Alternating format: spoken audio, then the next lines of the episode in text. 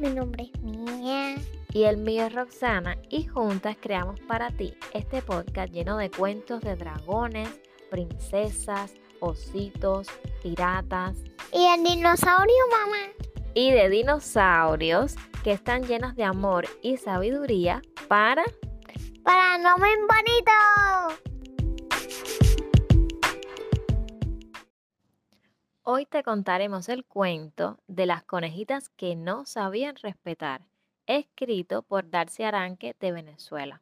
En esta interesante historia se narra cómo un abuelo conejo le da una lección a sus dos nietas para que aprendan el valor del respeto, pues estas dos pequeñas traviesas iban de paseo por el bosque burlándose de todos los animales. El respeto es un valor mágico y poderoso que debemos usar con todos los que estén a nuestro alrededor, desde nuestra pequeña mascota hasta nuestros padres y maestros. Ser amables y respetar las diferencias será el mejor camino para tener muchísimos buenos amigos. Y justo eso fue lo que aprendieron las conejitas de este cuento. Presta mucha atención al cuento. Al finalizar, Mía y yo te estaremos esperando con unas pequeñas preguntitas. Estamos seguras de que lo harás genial. Y ahora sí. Bueno, mami, bueno, mamá. El cuento ya va a empezar.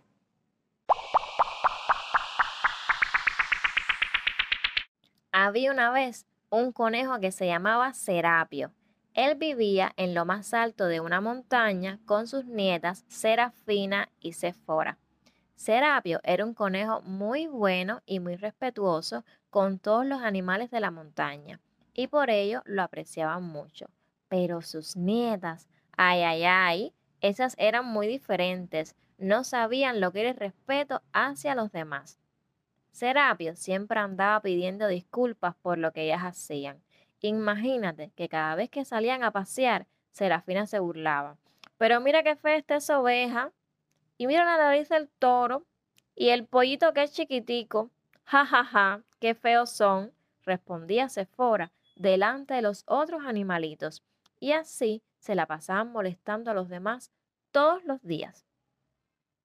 Un día, cansado el abuelo de la mala conducta de sus nietas, que por más que le enseñaba no se corregían, se le ocurrió algo para hacerlas entender y les dijo, vamos a practicar un juego en el que cada una tendrá un cuaderno en el que van a escribir la palabra disculpas cada vez que falten el respeto a alguien.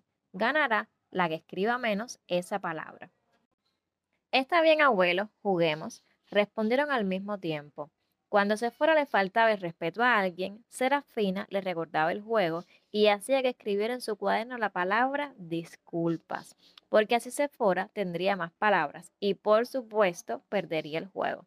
De igual forma, Sephora le recordaba a Serafina cuando le faltaba el respeto a alguien. Pasaron muchos días y antes de escribir, las dos se pusieron a conversar. ¿No sería mejor que ya no le faltáramos el respeto a la gente? Así ya no sería necesario pedir disculpas. Llegó el momento en que Serapio tuvo que felicitar a ambas porque ya no tenían quejas de los vecinos. Le pidió a las conejitas que borraran poco a poco todo lo que habían escrito en sus cuadernos hasta que quedaran como nuevos. Las conejitas se pusieron muy tristes porque vieron que era imposible que las hojas del cuaderno quedaran como antes se lo contaron al abuelo y él les dijo, del mismo modo queda el corazón de una persona a la que le faltamos el respeto. Queda marcado y por más que pidamos disculpas, las huellas nunca se borran por completo.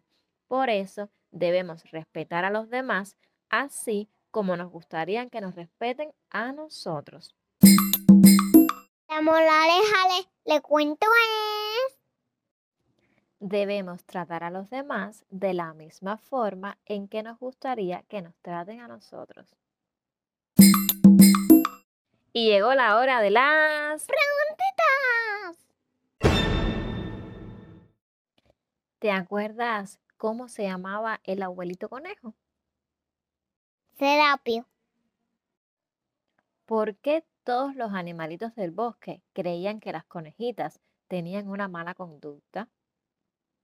Porque dijeron a, a, a, a la oveja, está muy fea. Y, y a pollito, "Eh, está muy chiquito.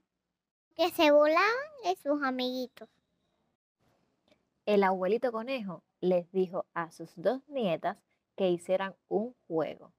¿Sabes de qué se trataba este juego?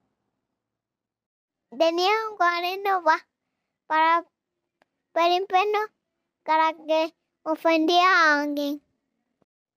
Nuestro personaje favorito fue el abuelo Serapio. ¿Y el tuyo? ¿Cuál fue?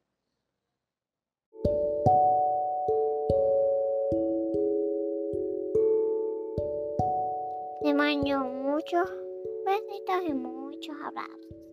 Dulces sueños.